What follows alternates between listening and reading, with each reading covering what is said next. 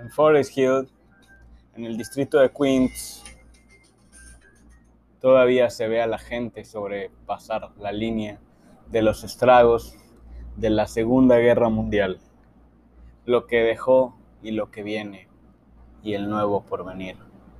Son los años 70 y no hay nada nuevo al frente.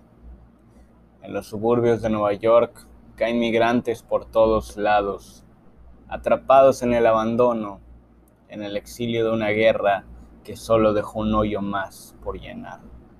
Así fue que llegó el existencialismo a la literatura, el resultado de una primera guerra mundial y la reflexión de una segunda que vivía, dejó a un Albert Camus vinculado a nuevas reflexiones en un contexto político y social entre él y Sartre se intentaron penetrar en esos insentidos y las fisuras que quedaron.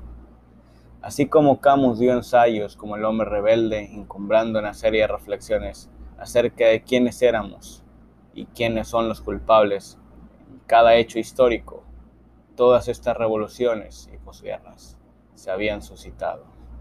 Posteriormente, en el extranjero, que fungió como un guía ético y de la moral del mundo por esas épocas. En los años 40 nacía un ícono de la música, John Winston Lennon, que posteriormente vendría a llenar el hoyo y el vacío de la música, de otras nuevas guerras aún más silenciosas, formando una, uno de los cuartetos más importantes de todos los tiempos, The Beatles.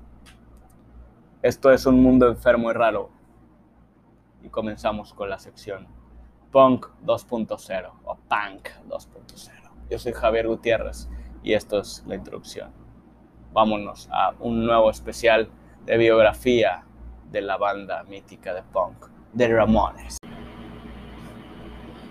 Influenciado por Presley, The Beastie Boys y The Beatles, fue como Jeffrey Heyman salió de un hospital psiquiátrico luego de haberle diagnosticado trastorno obsesivo compulsivo de la personalidad. En aquellas almas se refugiaba al mundo de la música.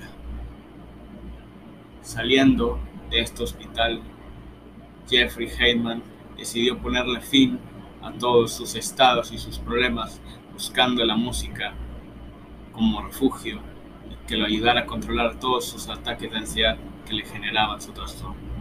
Logró formar una banda llamada Sniper. Jeffrey, en los pequeños recintos, se disociaba, ya no era el mismo chico tímido que decían sus familiares, atravesado por una soledad inminente, llamaba la atención de unos cuantos a su alrededor por su voz ferviente en los escenarios que rugía en las noches de Nueva. Has escuchado los escarabajos una tarde de verano rugir por la puerta de madera. Así se sentía en el CBGB, dijo Joey. Una tarde de verano recibí una llamada. Hey, ¿qué tal? Soy John. ¿John? ¿Cuál John? El instituto. Oye, compré una guitarra. ¿Quieres formar una banda? Supe que cantaste. Sí, eso creo respondió Jeffrey Heyman, después y mejor conocido como Joy Ramón. Así fue que en el distrito de Queens, Nueva York, junto a otro chico del instituto, los Ramones nacieron. Un día le preguntaron a Joe Ramón, ¿por qué el nombre de los Ramones? Queríamos crear una especie de sensación de unidad una tribu o algo así. Así fue que la primera alineación de los Ramones se, proporcionaban de Jeffrey Heyman, mejor conocido como Joe Ramón, John Cummings, alias Johnny Ramón, un húngaro del instituto que se les unía, mejor conocido como Didier Ramón, fue como comenzaron a crear una de las bandas más influyentes del rock. y la primera alineación de la banda de los Ramones sería conformada por el vocalista Jeffrey Heyman, mejor conocido como Joey Ramón en la voz. En la guitarra sería conformada por Joe Coming, mejor conocido como Johnny Ramón. Y en el bajo, Douglas Colvin, mejor conocido como Didi Ramone. En la batería, Tomás Erdelli, baterista húngaro de nacimiento. Jeffrey, en su época de cantante, conocería a Douglas Colvin, a quien volvería a ver en uno de los conciertos de los New York Dolls.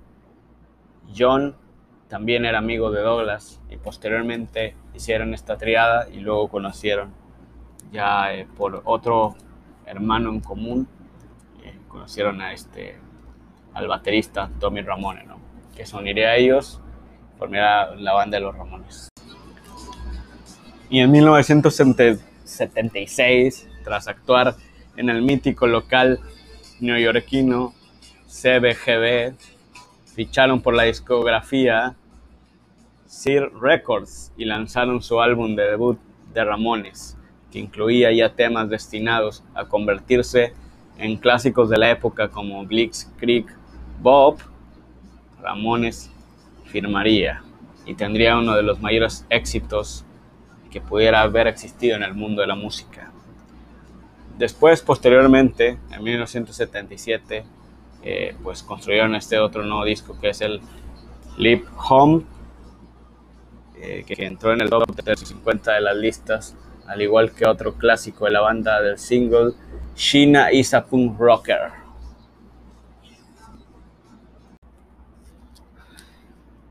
Y básicamente, eh, los Ramones el momento crucial de los Ramones es cuando dieron el primer concierto en el Rock House en 1976 en Inglaterra, mientras en Sheffield los Sex Pistols alternan con una de las bandas que gustaba que era The Clash y formaron esta triada de ser una de las bandas más importantes y más influyentes del punk, eh, con tan solo 12 millones de dólares que aportaron para poder hacer su música. Entre sus discos más exitosos fueron los primeros, ¿no? de Ramones en 1976, Luego vino el Leap Home en 1977. Luego vino en ese mismo año, pero a finales, el Rocket to Rusia en 1977. Y después vino un, un poco de debacle de esta banda de los Ramones. LF of the Century en 1981. más o menos eh, alcanzaron a firmar cerca de, de 1980 a 1996 14 álbumes de esta misma agrupación. Y precisamente en este disco de 1981 este, fue que conocieron en, el disco este de Ed of the Century eh, de 1981 al reputado productor Phil Spector, eh, que fue uno de los que colaboró con John Lennon y uno de los más importantes del rock. Eh, colaboraron, hicieron una de las baladas más importantes que es Baby I Love You, sin embargo, llegó al puesto número 8. A partir de ese entonces las ventas descendieron y considerablemente el hecho que propició que Marky Ramón abandonase la banda y fuera reemplazado por Richa, eh, que después se convirtió en Marky Ramones.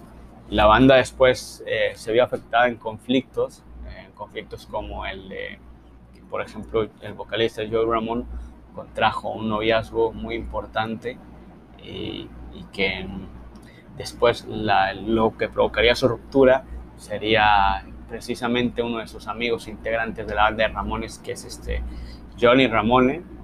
Y de ahí se, también se generó otra especie de ya roces entre ellos. Y ya no era lo mismo la música de los Ramones, trató de evolucionar, trataron de crecer. Eh, en realidad los Ramones quedaron como a ser, pasaron a ser una banda de culto en el punk, en el punk lo quieran llamar, y por algo está entre las bandas más representativas de este movimiento del punk. El siguiente episodio de Punk 2.0 pienso ser un resumen de lo que es este movimiento del punk eh, y ya después estamos en planes de otras cosas, de YouTube o otras cosas.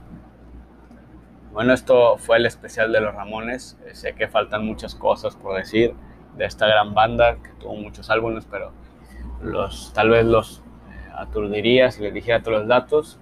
Traté de hacer unas cosas yo, otras cosas obviamente sacan la información. Pero bueno, esto ha sido todo por hoy. Esto es Punk 2.0. Yo soy Javier Gutiérrez.